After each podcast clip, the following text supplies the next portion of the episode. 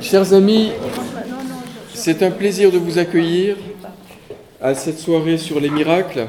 Notre présence est un miracle ce soir, je trouve.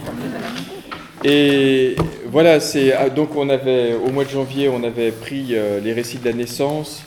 Euh, au mois de février, les béatitudes, un, moment, oui, voilà, c'est toujours des moments de, de, grande richesse de partage. Et cette fois-ci, alors, on, on va s'offrir le luxe de lire euh, quasiment un, chapitre en entier de l'évangile de Marc. Et vous allez voir, c'est vraiment une entrée en fanfare. L'évangile de Marc est le plus vieux des évangiles. Euh, vous allez tout de suite voir qu'il n'y a pas de récit de, la naissance de Jésus dans ce, dans ce récit. On entre tout de suite dans la vie adulte. Et euh, aujourd'hui, nous allons procéder de la manière suivante, c'est-à-dire que nous allons lire le texte ensemble, et c'est Henri qui a préparé cette lecture, après laquelle vous allez parce que ce sont des récits et des, textes que vous allez retrouver, que vous connaissez déjà, et on va recueillir un certain nombre de questions que vous avez envie, sur lesquelles vous avez envie que nous débattions ou sur lesquelles vous avez envie de trouver des éclaircissements ce soir. Marc prendra la parole pour répondre à vos questions, et Jean-Luc, qui est là aussi avec nous ce soir, beaucoup le connaissent. Qui ne connaît pas Jean-Luc ici? Alors, tu veux te présenter peut-être en, quelques mots on, est tous ces patients ici, il faut dire. Donc, euh, euh, je m'appelle Jean-Luc Magnana, je suis médecin pneumologue. Je fais partie du conseil de paroisse depuis bientôt 8 ans. Et puis, euh, ben, je suis un peu étonné de me voir convoqué ce soir. J'attends de voir à l'œuvre le miracle. Voilà. Donc, euh, on vous laisse euh, découvrir les textes. Donc, c'est volontairement que je vous ai photocopié ça sur une feuille A3 pour que vous ayez toute la perspective de cette, euh, de cette entrée. Et on va lire, on va lire à partir du verset 21. Mais vous voyez que vous avez le commencement de l'évangile de Jésus-Christ. L'évangile de Marc commence par le ministère de Jean-Baptiste les tentations, si vous étiez au culte ou à la messe dimanche, le récit des tentations est toujours le récit qui est médité le premier dimanche de carême. Voilà. par le lectionnaire, quand on respecte le lectionnaire, le récit des tentations est toujours. Et évidemment, c'est, dans la liturgie euh, catholique, c'est, vraiment l'entrée en carême. Hein. C'est, la question du pouvoir, du, de quel pouvoir, de quelle est la puissance du Christ, le Christ qui, décide de ne pas euh, céder à la tentation du, pouvoir tel qu'on l'entend, mais qui, va plutôt se laisser aller dans la confiance à son Père. Euh, les premiers disciples, et on arrive au verset 21.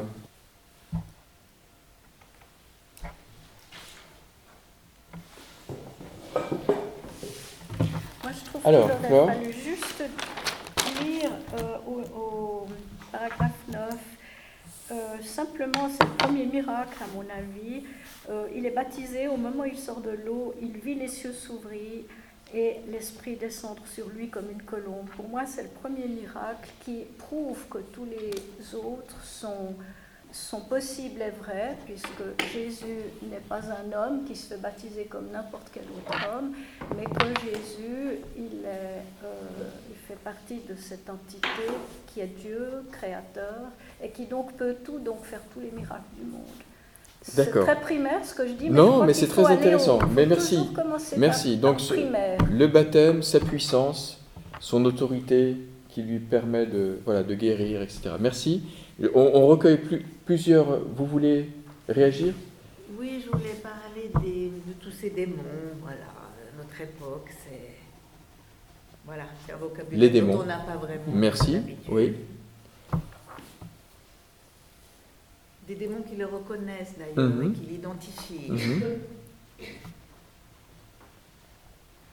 Est-ce qu'il y a d'autres sujets que vous voulez. Euh,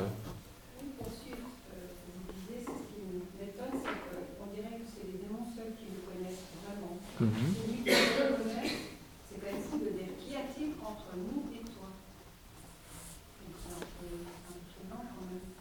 Mhm. D'autres euh, sujets, questions, réactions? Des miracles peut-être un peu euh, gratuits. Enfin, la belle-mère de Simon, euh, un peu de fièvre, ça n'a jamais tué personne. Euh, bon, il se trouve qu'elle peut leur servir le repas, c'est quand même pratique. Mais voilà. Pourquoi elle La finalité, là, Euh, du- voilà. ça fait un peu penser aux apocryphes, hein, des, des petits oiseaux. Quelle finalité du miracle Oui, merci. Henri Il, il faut attendre le, le quatrième miracle pour que l'on sente qu'il y a chez le miraculé euh, quelque chose de l'ordre de la foi. Sur les trois premiers, au fond, ils sont là et ils sont guéris, point. Alors que le lépreux déclare, si tu le veux, tu peux me rendre pur. Et puis pour le, le dernier, euh, Jésus, voyant leur foi, dit au. Mmh, mmh. Donc, Merci. il y a quand même une progression. La lien, le lien entre la foi et la guérison.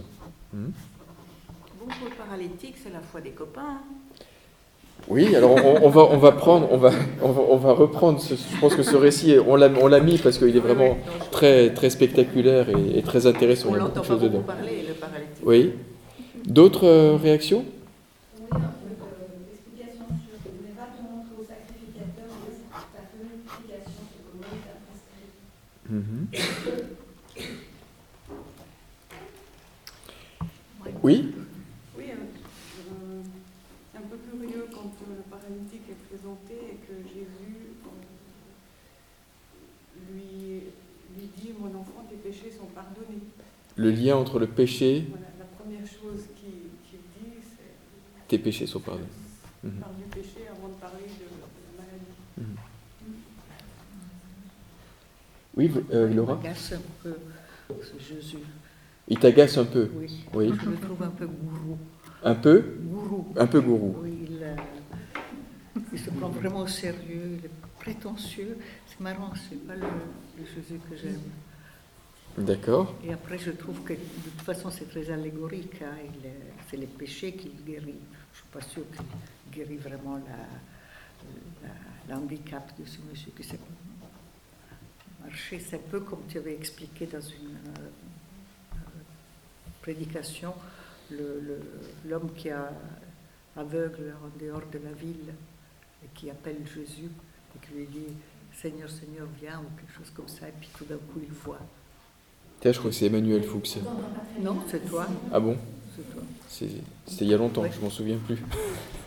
Tu vas, tu à quoi je fais allusion Oui, oui, je vois, je vois à quel texte de l'évangile. Et toi, tu avais fait une, une lecture qui disait finalement, je- on n'est pas sûr qu'il voit au sens vraiment de voir les yeux, mais il voit la foi et l'attention qu'on lui porte.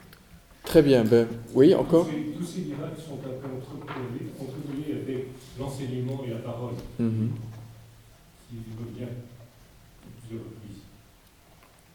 L'enseignement et la parole. Et puis encore, on dirait qu'il sème des petits cailloux déjà pour sa condamnation.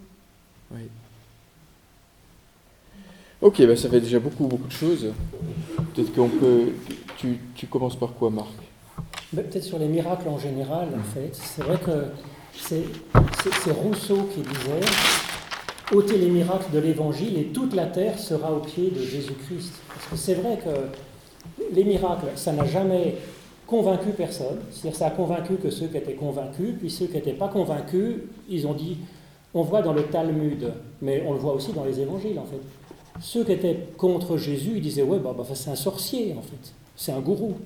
Et c'est vrai qu'aujourd'hui, ça nous gêne beaucoup parce que les, les miracles, les guérisons miraculeuses, ben, on voit plus ça chez les sectes que, que dans, nos églises. Donc en fait, euh, euh, ça ne donne pas très envie en fait. Alors, euh, qu'est-ce qu'on va en faire? Parce qu'en fait, vous avez raison, dans l'évangile, quand on regarde, il y a des enseignements et puis il y a des miracles. Bon, on a choisi Marc pour parler de cette question du miracle parce que c'est particulièrement euh, important chez Marc. Euh, bon, chez Jean aussi, il y a moins de miracles, mais ils sont mis en scène d'une manière très visible. Vous voyez, ça fait des, ça, ça- séquence, ça fait le plan de l'évangile, ces signes que, que Jésus donne, et à chaque fois, il y a euh, une révélation de ce qui est Jésus-Christ. Mais Donc on ne sait pas très bien qu'en faire aujourd'hui. Parce que quel est le problème? Donc on ne sait pas, difficile à croire. Qu'est-ce qui est vraiment arrivé? Est-ce qu'il y a des guérisons physiques? Euh, Donc voilà, ça pose problème. Euh, le deuxième problème, ça pose un problème théologique et existentiel. Parce que si Jésus a la puissance, ou Dieu a la puissance de guérir quelqu'un comme ça, magiquement, à ce moment-là, quand moi je tombe malade, ou si mon enfant tombe malade et est à l'article de la mort, comment relire l'événement de ma propre vie? Si Dieu peut guérir comme ça instantanément mon enfant, si mon enfant meurt, c'est quoi? C'est que Dieu l'aime pas, ou Dieu m'aime pas, ou alors c'est que j'ai peut-être pas prié assez fort. Et donc du coup, la culpabilité est encore plus importante. Non seulement je suis malade ou mon enfant meurt, mais en plus c'est un peu ma faute, parce que si j'avais bien cru, ou alors euh, c'est quoi? C'est comme il le pensait à l'époque de Jésus, c'est une conséquence du péché. Donc on a fait une faute, du coup on attrape la fièvre ou la lèpre. La lèpre, on le voit dans le, Premier Testament, c'est en particulier quand on a des paroles méchantes, quand on, écrase l'autre, par derrière surtout. Donc ça c'est par exemple Moïse euh, ou Myriam, sa sœur, elles attrapent la lèpre parce qu'ils parlent mal des autres. Donc c'est une conséquence. Mais euh, on sait aujourd'hui que ça ne marche pas comme ça finalement. Et que le malade, euh, bon alors c'est vrai que, je veux dire, des fois on l'a bien cherché de tomber malade, euh, mais il y a bien des cas où c'est pas le cas, où de toute façon même, je veux dire, la peine de mort pour avoir la gourmandise de fumer un peu de cigarette, c'est exagéré, si vous voulez, comme peine. Donc on ne peut pas dire que c'est Dieu qui envoie ses punitions. Et... Enfin bref, ça pose un vrai problème théologique quand même, qui est délicat. Donc, euh, euh, quelle solution alors? Alors, comme solution, il peut y avoir de dire c'est un acte de foi, ben, je crois que Dieu est tout puissant et qu'il peut faire ça, et puis je ne comprends pas trop, mais c'est comme ça. Alors, bravo, euh, bravo pour soi-même. Le professer comme ça, c'est peut-être cruel pour ceux qui sont malades, parce que du coup, ils le prennent en travers de la figure, quand même, cette affaire. voyez? Deuxième solution, c'est de négliger. Alors on dit oui, alors c'est des fables anciennes, alors on garde les beaux enseignements de Jésus, puis quand il y a un petit miracle comme ça, on dit oui, enfin bon, c'était un peu à l'époque. Des miracles, des guérisons miraculeuses, il y en avait chez les Romains, chez les Grecs, chez les voilà, il y en a dans les, toutes les cultures. Donc en fait, on, bon, on en rigole un peu, puis on passe aux choses sérieuses. Alors pourquoi pas On a le droit, si vous voulez, parce que l'Évangile, la Bible nous est donnée pour qu'on en fasse notre miel et qu'on se nourrisse, on a le droit. La troisième solution, c'est la lecture allégorique. C'est ce que disait Laura. C'est une tradition qui est multimillénaire, qui est même dans les évangiles. Par exemple, Jésus guérit un aveugle. C'est la guérison de l'aveugle-né, par exemple, dans l'évangile selon Jean. Et il y a tout de suite derrière une relecture allégorique de ça. En disant, mais en fait, les plus aveugles, c'est ceux qui sont tellement sûrs de tout connaître qu'ils ne regardent même pas, les pharisiens.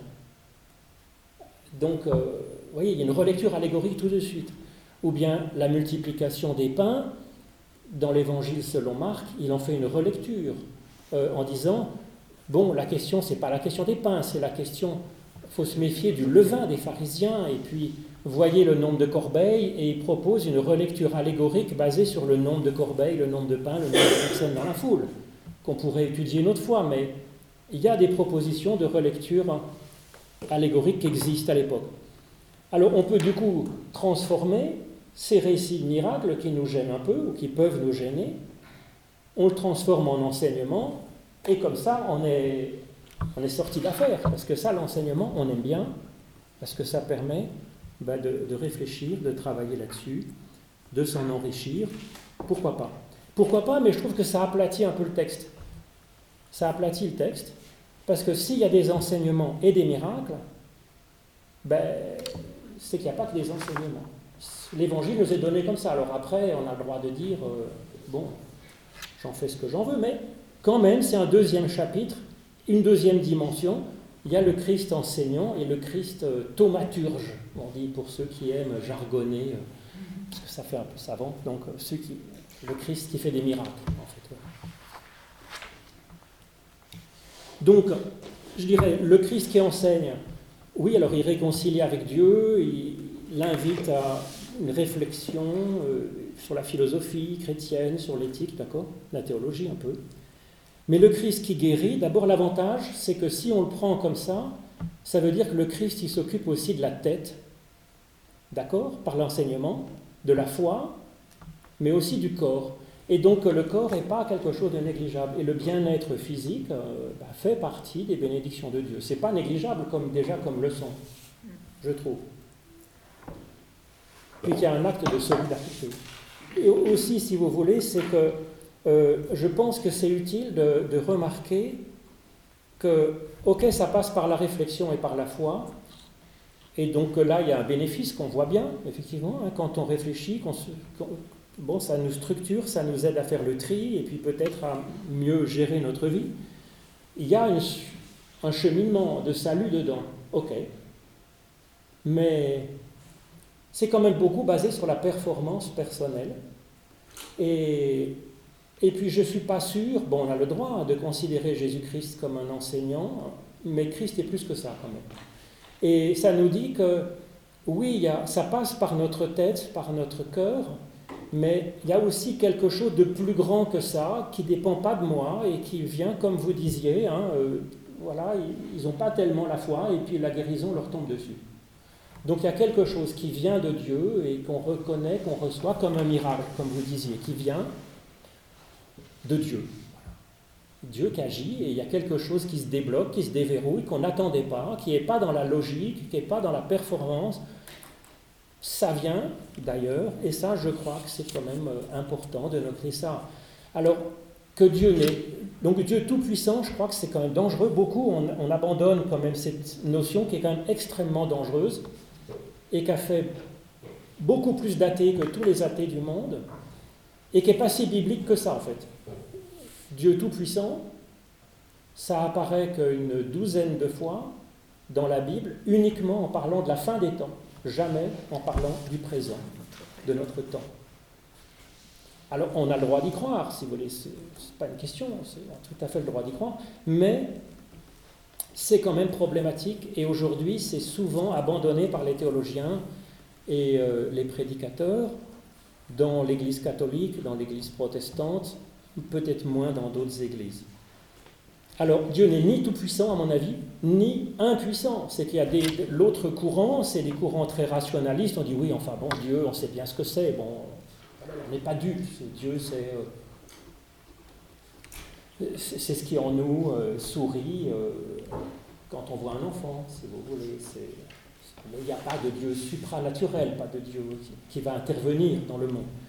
Moi, je crois que personnellement, moi, je serais assez attaché à ça, Dieu ni tout-puissant ni impuissant, et de reconnaître quand même, dans ces récits de miracles, dans cette mise en récit des actes de Jésus-Christ avec des miracles, comme nous annonçant ben, que Dieu peut agir dans notre vie.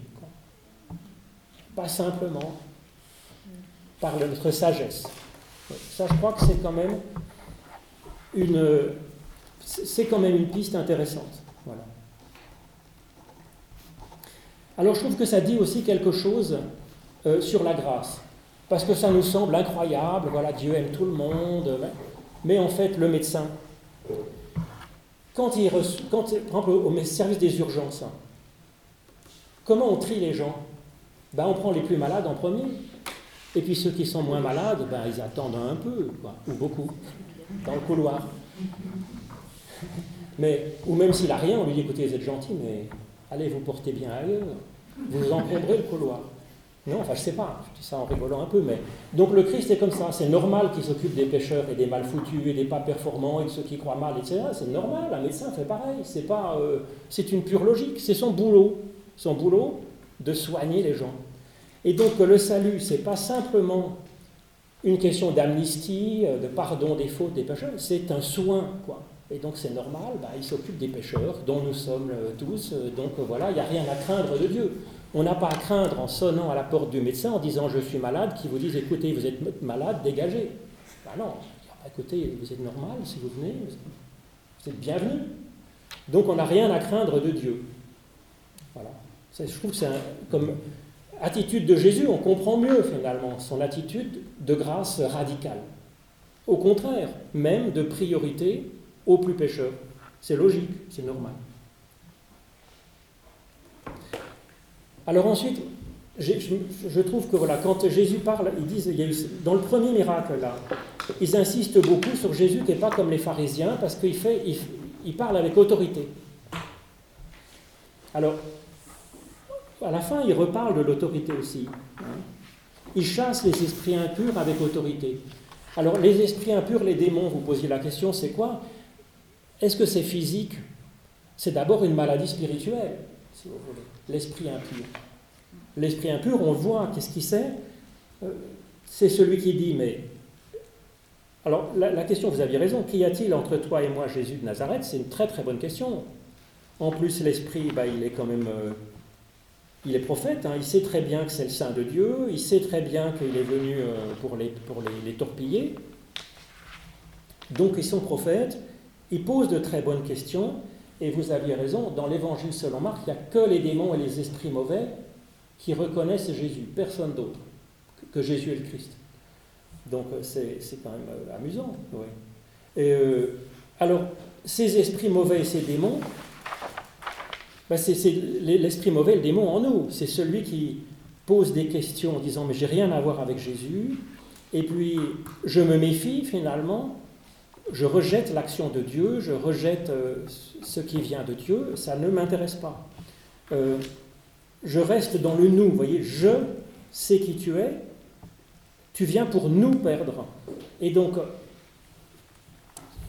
alors c'est vrai que les psychanalystes là-dessus, ils, font leur, euh, ils relisent ça euh, en disant voilà, il est dans le nous, il, est aliéné par le, ce qui est en dehors de lui, et il faut qu'il apprenne à dire je, à devenir un sujet.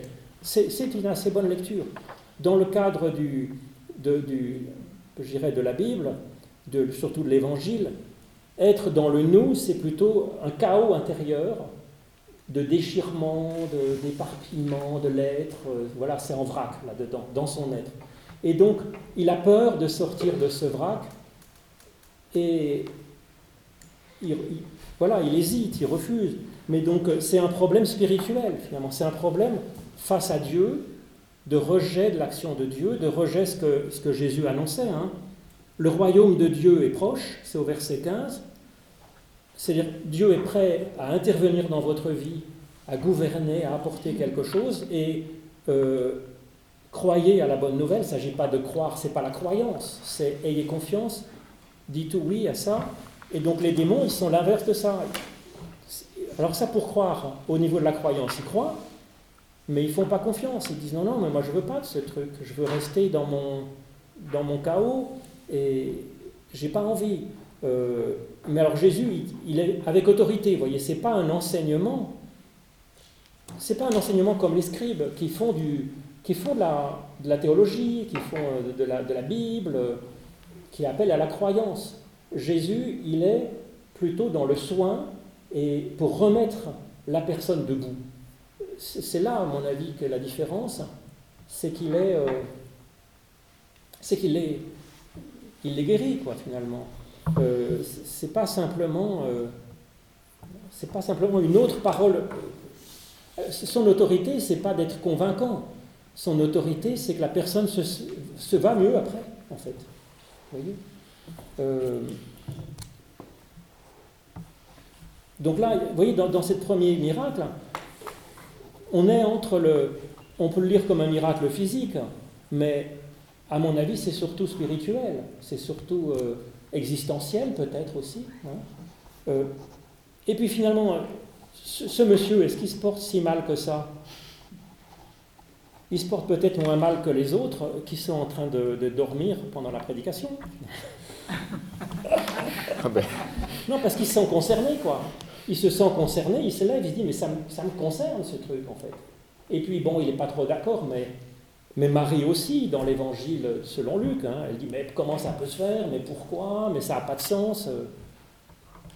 Je veux dire, c'est normal. Hein, je veux dire, euh, voilà. Je veux dire, bon, il se porte moins mal que d'autres. Voilà. Il, hein, et. Oui, au contraire. Voilà, voilà. Mais... Je trouve que tu as évoqué quelque chose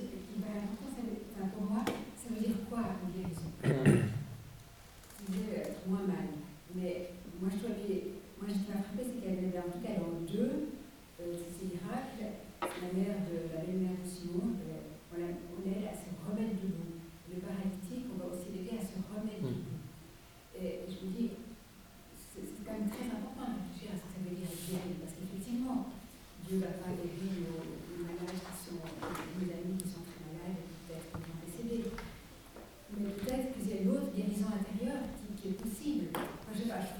peut-être demander la, peut-être poser la question à Jean-Luc.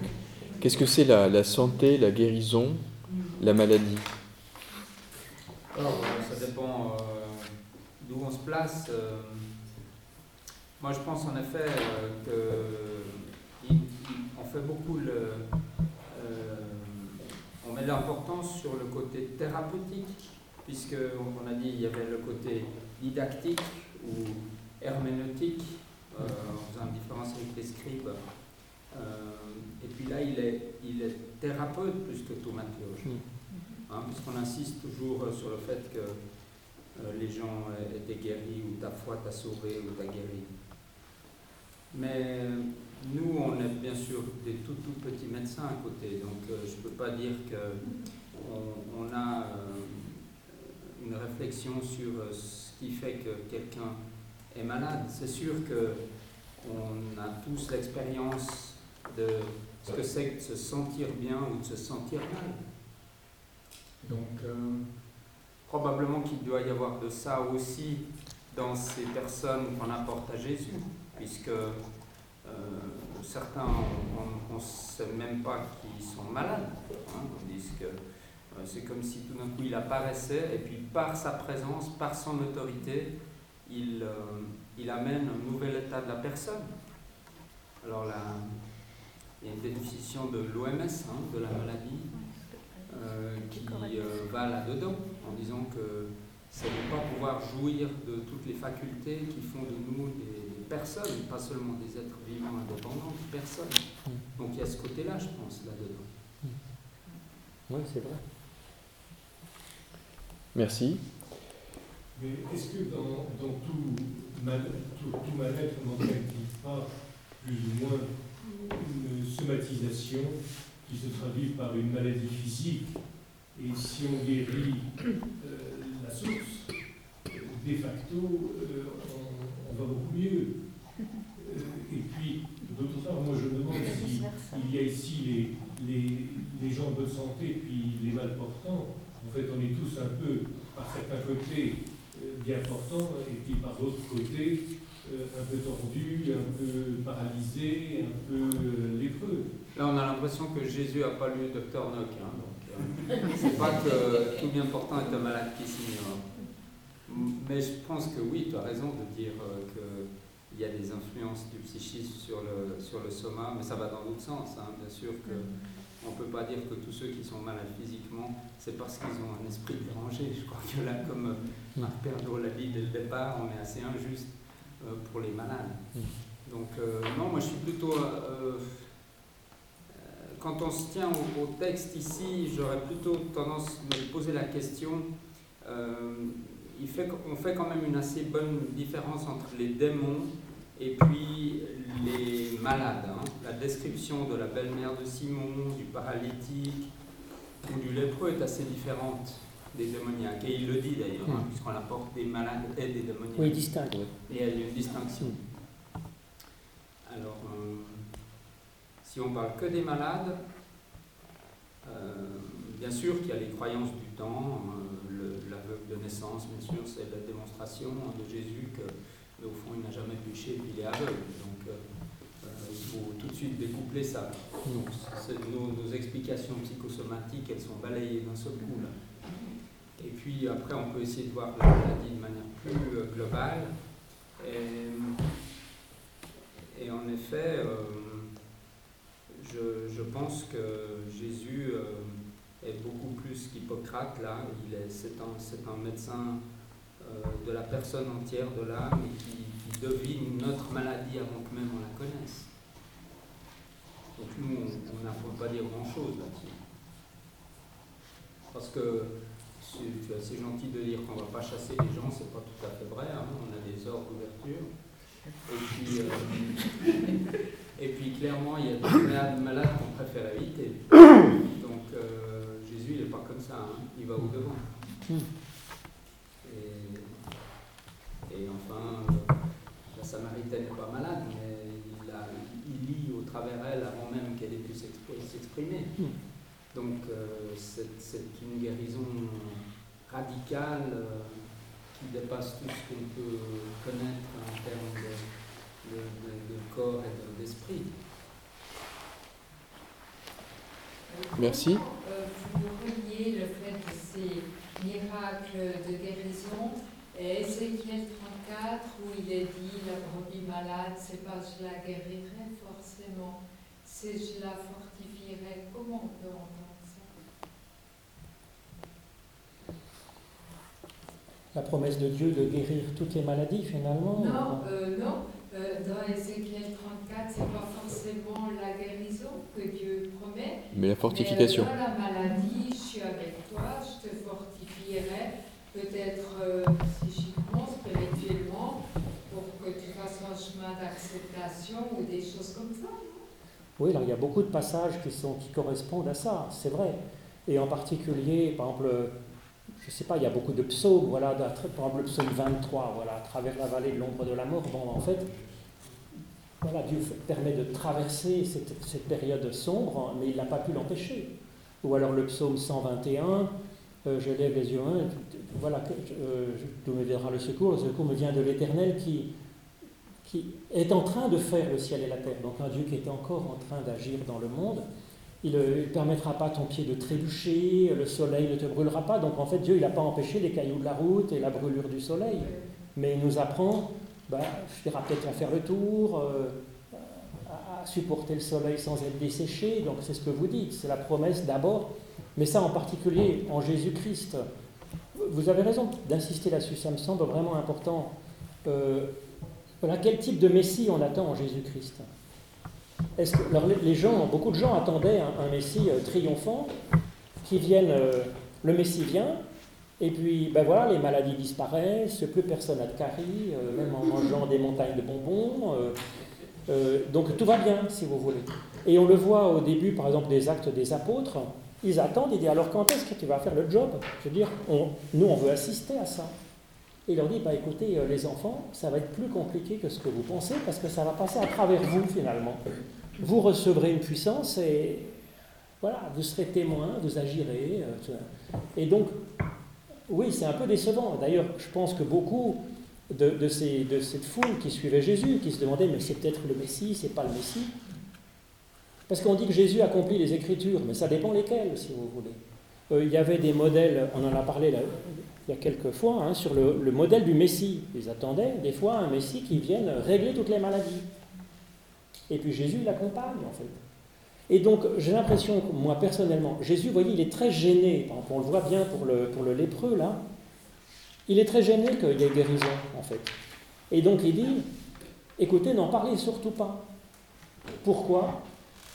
On a l'impression que Jésus, c'est presque malgré lui qu'il y a des miracles physiques, des guérisons physiques. Et donc, il dit il ne faut pas en parler. Alors pourquoi? C'est ce qu'on appelle le secret messianique. C'est une énigme. On ne sait pas pourquoi. Ce n'est pas marqué. Jésus refuse que les gens aillent annoncer les miracles partout. À mon avis, c'est parce que ben, c'est problématique. Parce que ça ne correspond pas au type de Messie qu'il pense devoir euh, incarner. C'est-à-dire que comme Messie qui va régler les problèmes, euh, toutes les maladies et les problèmes du monde, c'est un peu minable parce que il a guéri 3-4 personnes à gauche à droite à l'occasion, la belle-mère de Pierre, hein, l'occasion, bon, comme vous dites, c'est quand même, c'était pas indispensable, ça change pas le monde de guérir la grippe de la belle-mère de Pierre. Alors qu'il y a des Esquimaux, peut-être qu'il n'a pas eu le temps d'aller visiter, et puis voilà. Et puis il le dit, euh, là. Euh,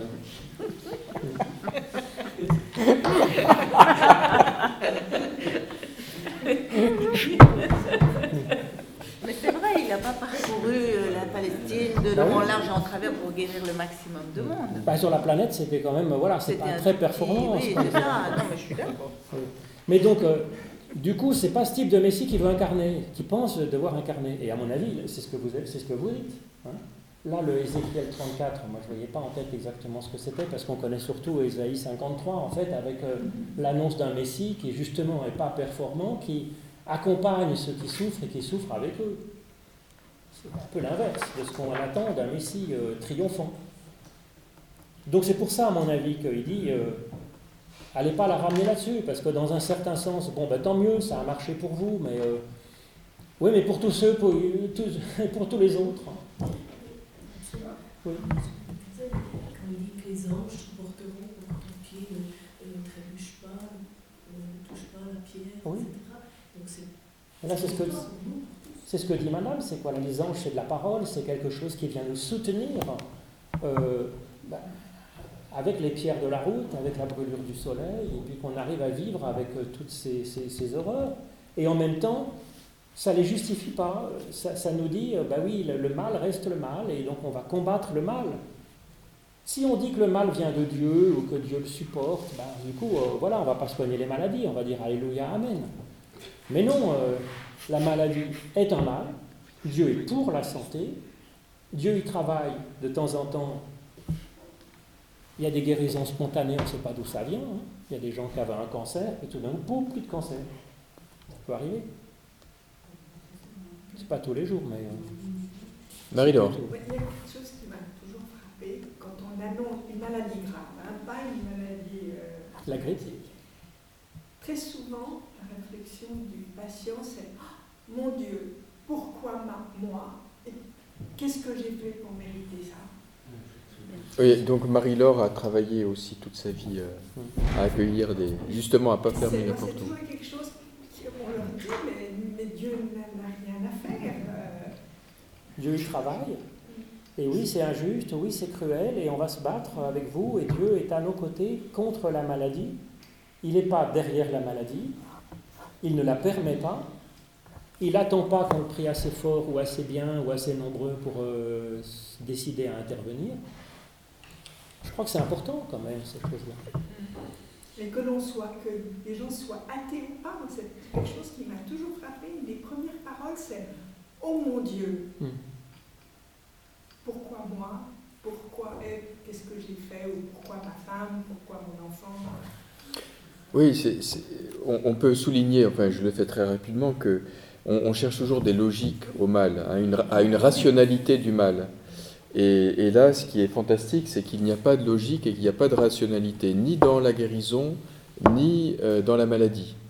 Et donc ça, c'est quand même quelque chose de très important, puisqu'il y, a quelque chose qui est brisé là. Et, je trouve que c'est bien de briser euh, cette, euh, cette volonté chez nous, parce que chez nous, si on connaît la cause, on se dit on domine et on maîtrise. Or, ben, la cause, la plupart du temps, elle nous est totalement étrangère. Je voulais rebondir sur la remarque de Sylvia qui est très importante parce que tu cites, Sylvia, un psaume qui est utilisé dans les récits de tentation. Jette-toi, et il a dit que les, anges te porteront. Et dans, le, dans, le, dans, les, dans, les tentations chez Marc, ça n'y est pas. Et on sait que euh, Jésus n'a pas voulu utiliser cette puissance euh, Flore, pour, euh, puisque toi tu as posé la question de la puissance au, début, tu dis voilà, il est baptisé, donc il est tout puissant. Et je crois, alors c'est drôle parce que dans, chez Marc, il n'y a pas les trois tentations qui sont déclinées. Hein. La tentation de pouvoir se jeter en haut d'une tour, donc d'être invulnérable. La tentation d'avoir le monde à ses pieds, c'est-à-dire la tentation de la toute puissance politique. Et, euh, et puis la première, c'est la tentation de, ne plus avoir faim, de ne plus être dépendant, euh, plus avoir faim, plus avoir soif, etc., parce qu'on a tout. Donc la tentation de ne plus être vulnérable, d'être totalement invulnérable, et, et le Christ dit non à tout ça. Et ce qui est très impressionnant dans l'évangile, il dit non à tout ça parce que ce n'est pas cette forme de, comme le dit très bien Marc, de, de puissance qu'il veut incarner. C'est pas, c'est pas, c'est pour lui, c'est pas ça être puissant comme Dieu voudrait l'être. Son pouvoir n'est pas là-dedans. Son pouvoir n'est pas là-dedans. Et son pouvoir et sa puissance, c'est plutôt de, de rentrer dans, au fond, dans, dans la difficulté, dans, dans, dans, le tourbillon du monde, dans le, la tourba du monde. Euh, et c'est ce que va nous raconter l'Évangile, et tout de suite l'Évangile de Marc. Mais il ne va pas nous, nous, raconter cette entrée pour se complaire dans cette, dans cette tourbe ou dans cette obscurité, mais pour être créateur de vie et de lumière dans, dans, dans, dans, cette pâte humaine. Et c'est ça la bonne nouvelle. C'est-à-dire que cette puissance est une puissance à notre portée. C'est vraiment une puissance pour nous. C'est quand même. Euh, et ça marche, puisque. Tout eh oui, ça marche. Pardon? Et ça marche. Et ça marche. tout le monde le suit. Là où je suis pas tout à fait d'accord, enfin, j'ai bien compris que Marc Pernaud faisait l'introduction pour euh, bien montrer l'évolution dans la, dans la compréhension du message euh, évangélique, mais je crois que c'est tous les évangiles insistent bien là-dessus. Euh, Jésus, il n'a pas été suivi comme prophète ou comme prêtre, il été suivi comme guérisseur. Hmm. C'est comme ça que les gens ont marché derrière lui. Euh, parce que Jean-Baptiste, il fallait se coltiner, hein, il leur faisait leur taper sur la tête, euh, c'était vraiment, il fallait être très très mordu pour. Euh, tandis que Jésus, il arrive et puis, ouf, les, les aveugles voient, et c'est ce qu'il dit à la réponse du Baptiste, est-ce que les temps sont arrivés? Mm. Donc, bien entendu que les, les évangélistes sont pas bêtes, ils, ils nous insistent là-dessus pour montrer qu'on s'est trompé et qu'on en a justement pris pour euh, la mesure de foire, alors qu'en fait c'était le Messie. Et puis on, le voit là, il est, il est, donc tout le monde court après pour les miracles, comme, euh, comme tu dis. Et puis, euh, donc c'est au verset 30, 38 et, 39, et puis il dit, mais en fait, c'est pas vraiment pour ça que je suis, que je suis venu, en fait. Hein. Mm-hmm. Et donc, il faut que j'aille ailleurs, que j'aille de bourgade en bourgade voisine, euh, pour y prêcher, parce que c'est pour ça que je suis, que je suis venu en fait. Euh, et donc il est, il est, visiblement, il est un peu gêné par ces, ces miracles, et, il va prêcher dans les synagogues et il chasse les démons. Donc en fait, il se recentre sur du spirituel, sur euh, guérison de, la personne entière. Alors à mon avis, je suis d'accord peut-être avec les effets psychosomatiques, c'est-à-dire que malgré lui, apportant un tel choc, j'allais dire, de foi, de, pardon, de, dignité, pour la personne, je pense qu'il avait quelque chose de fort quand même. On voit même les disciples qui sont les plus proches, n'osent pas trop lui poser des questions. il y avait quelque chose de vraiment puissant dans cet homme, euh, historiquement, je veux dire. Du coup, ça peut avoir un choc psychologique euh, sur des gens qui, avec des vrais miracles physiques. Moi, je pense que historiquement, c'est quand même assez probable, assez plausible.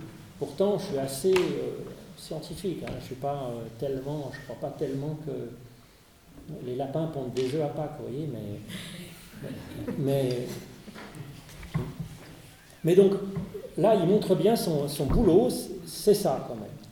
C'est ça, c'est d'aller prêcher, c'est d'aller parler, parce que du coup, c'est ce que tu disais, il y a un effet démultiplicateur, c'est-à-dire que il, nous donne, nous donne les clés d'une action dans le monde. Ça ne veut pas dire qu'il désintéresse que les gens se portent mieux, ça veut dire qu'il veut que nous, peut-être, on ait une solidarité, un amour, un intérêt pour l'autre qui fait que nous, on va aller après soigner, faire preuve de solidarité et tout. Mais lui, ce n'était pas son job.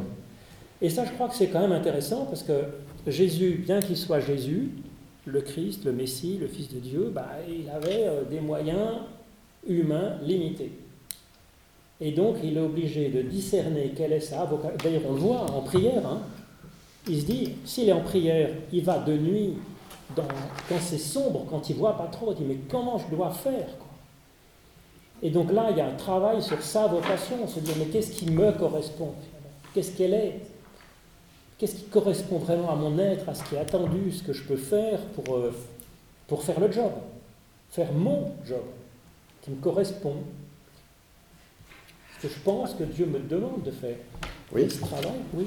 il y a quelque chose qui me trotte dans, la tête depuis un moment, c'est que euh, si on regarde la conception plutôt euh, orientale des pères de l'Église, qui considèrent euh, Jésus comme un thérapeute, donc en fait, et, toute la question qui, qui, qui, vient faire comme son job, c'est finalement de guérir nos maladies spirituelles d'où peuvent découler d'autres maladies, mais enfin, euh, donc, donc, quelque part, on, voit ça dans, dans, dans le, récit de, la tentation du Christ, où finalement euh, euh, le, Christ lui-même se met en, en, position de fils de Dieu, donc dans, dans, la dépendance de, de, de, son père. Et, finalement, euh, le message qu'il nous donne, c'est de nous-mêmes nous mettre dans cette même position. Je ne sais pas si, cette, façon de voir qui nous est donnée par les pères de l'Église orientale. Non, mais tout à fait, oui. C'est beau, je trouve, de le voir comme thérapeute, effectivement. Ah Plutôt que juge, la, méthode occidentale où c'est sauveur du péché, là, euh, c'est le thérapeute qui vient. Laura?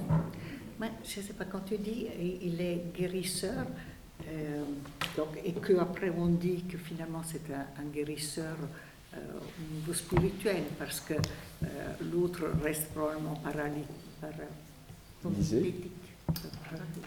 L'autre ne voit pas, etc. Je trouve que ça, ça voudrait dire qu'il est d'autant plus fort, parce que s'il y a tous ces gens qui le suivent, et que finalement, au niveau physique, disons, pour dire ça simplement, euh, les choses ne sont pas vraiment changées, mais qu'au niveau euh, spirituel, les, personnes ont, entendu son message et qu'il a tellement de, de, gens, de fidèles qui le suivent, c'est vraiment beaucoup plus fort de dire ça que de dire que l'autre marche vraiment. Tu vois ce que je veux dire? Donc dire guérisseur, c'est mais guérisseur au sens spirituel, pas, au, sens physique, parce qu'autrement, euh, on le comprendrait très bien. On le suit parce qu'on a envie de, guérir. Je me suis mal expliqué. Non, mais c'est tout à fait ça, ça, à mon avis, c'est ce qu'il dit, c'est sa mission, c'est ça. Oui, mais c'est très fort de dire ça, parce qu'on le suit pour ça. Oui. Alors ensuite, peut-être qu'il y a eu des guérisons physiques malgré lui. Ou, parce que bon, la, la, solidarité débordait et qu'il voilà, ne pouvait pas s'empêcher d'eux. Mais euh, son, bah, disons qu'il y a eu une, puissance de vie. Enfin, moi, j'aime beaucoup la manière dont tu as présenté ça. C'est vrai qu'il y avait une puissance de vie dans, cet homme. C'est évident. Sinon, on n'aurait pas raconté les miracles. Les miracles, tout le monde a toujours buté dessus. Euh, c'est pas simplement nous. C'est pas à partir du 19e siècle qu'on commence à buter sur les miracles. C'est depuis toujours. Donc, euh, si les évangélistes nous racontent des miracles, c'est qu'il y a eu des miracles. Point. Alors, ce qui est magnifique, c'est de voir que les, évangélistes, sans rien nous en cacher, sont déjà dans l'interprétation et sont déjà dans, une, extrême pudeur et, beaucoup de, délicatesse. Ils, n'en rajoutent pas. Il, y a un miracle et puis après Jésus s'en va. Euh, il y a un miracle et puis euh, il reste pas et puis eh ben, va, vers le sacrificateur, euh, reste pas planté là. il ne capitalise pas sur ces miracles. Et c'est ça qui singularise les évangiles. C'est-à-dire qu'on a un thaumaturge, enfin un thaumaturge ou un thérapeute qui, ne veut pas être embarrassé par ça.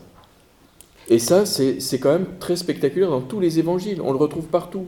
Vous ne trouvez pas un Jésus qui, capte après avoir fait un miracle. Vas-y. Et moi je, moi, je pars ailleurs.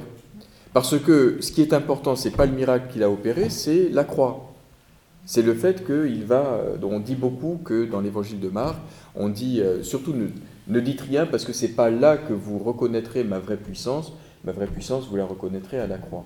Donc voilà, c'est les évangélistes au moment où ils écrivent ces évangiles savent comment ça se termine.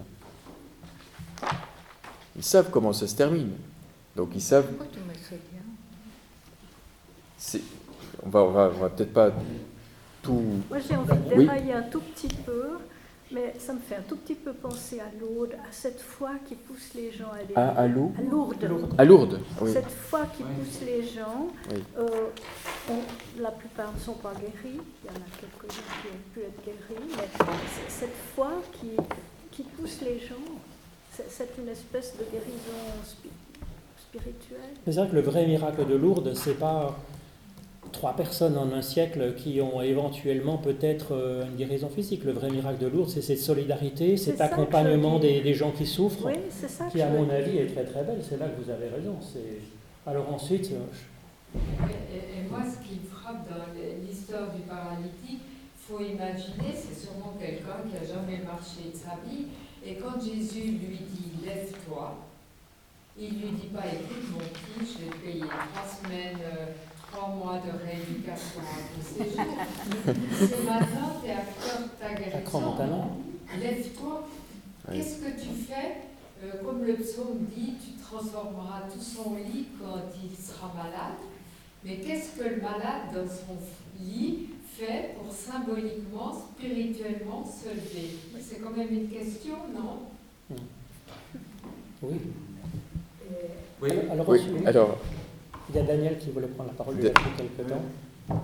Non, moi, je, je trouve que les, les explications, enfin l'interprétation qu'on donne est quand même un tout petit peu empruntée.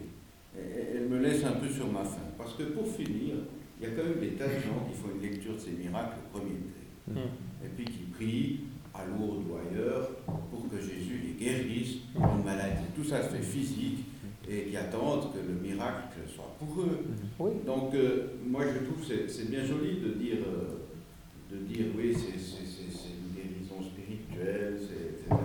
Bien sûr, mais à mon avis, il n'y a pas que ça. Je veux dire. Non, non, mais- On ne nous a pas raconté ces histoires seulement pour nous parler de guérison Ouais, spirituelle. moi, je suis- je suis tout à fait Il y, a, il y a aussi probablement autre chose qui nous échappe un peu, mais en tout cas que de milliers de, de gens croient au, au premier degré quand Ah on oui, pense ah oui, au développement, au développement du, du- du culte des saints, des, des- des- des reliques et de, et de toutes ces choses-là, avec des, des gens qui allaient à, en claudiquant, euh, enfin quand on voit les ex-voto, je veux dire, c'est extraordinaire. Saint-Jean du doigt. Et c'est. En Bretagne, on a Ouais. ramené un bout de doigt ouais, qui Ouais. guérissait les gens. Oui, Jean-Luc mais, mais je pense, oui, bon, à part ça, pour la question de la, de la piété et de la croyance populaire, quand même le lien avec la foi, parce que il vient plusieurs fois dans les, dans les quatre évangiles, on, on- on l'a aussi ici indirectement, puisque tes péchés sont pardonnés. Donc là non plus, je pense qu'on ne peut pas totalement sauter dessus. Il y a un lien. Oui, c'est pour ça qu'on dit, euh, enfin c'est pour ça que je, trouve que c'est très important de, de- penser qu'il n'y a pas une mécanique de la guérison. Et que là, euh, quand il dit tes péchés sont pardonnés, ça veut dire qu'il imagine que le paralytique avait des péchés. Euh, voilà. Donc on ne on peut pas dire simplement, voilà, Jésus coupe le lien entre péché et maladie, c'est pas vrai. Et en même temps, on ne peut pas dire qu'il fait que ça non plus. Donc c'est ça, qui est, c'est ça qui, est, qui est formidable en fait dans ces récits.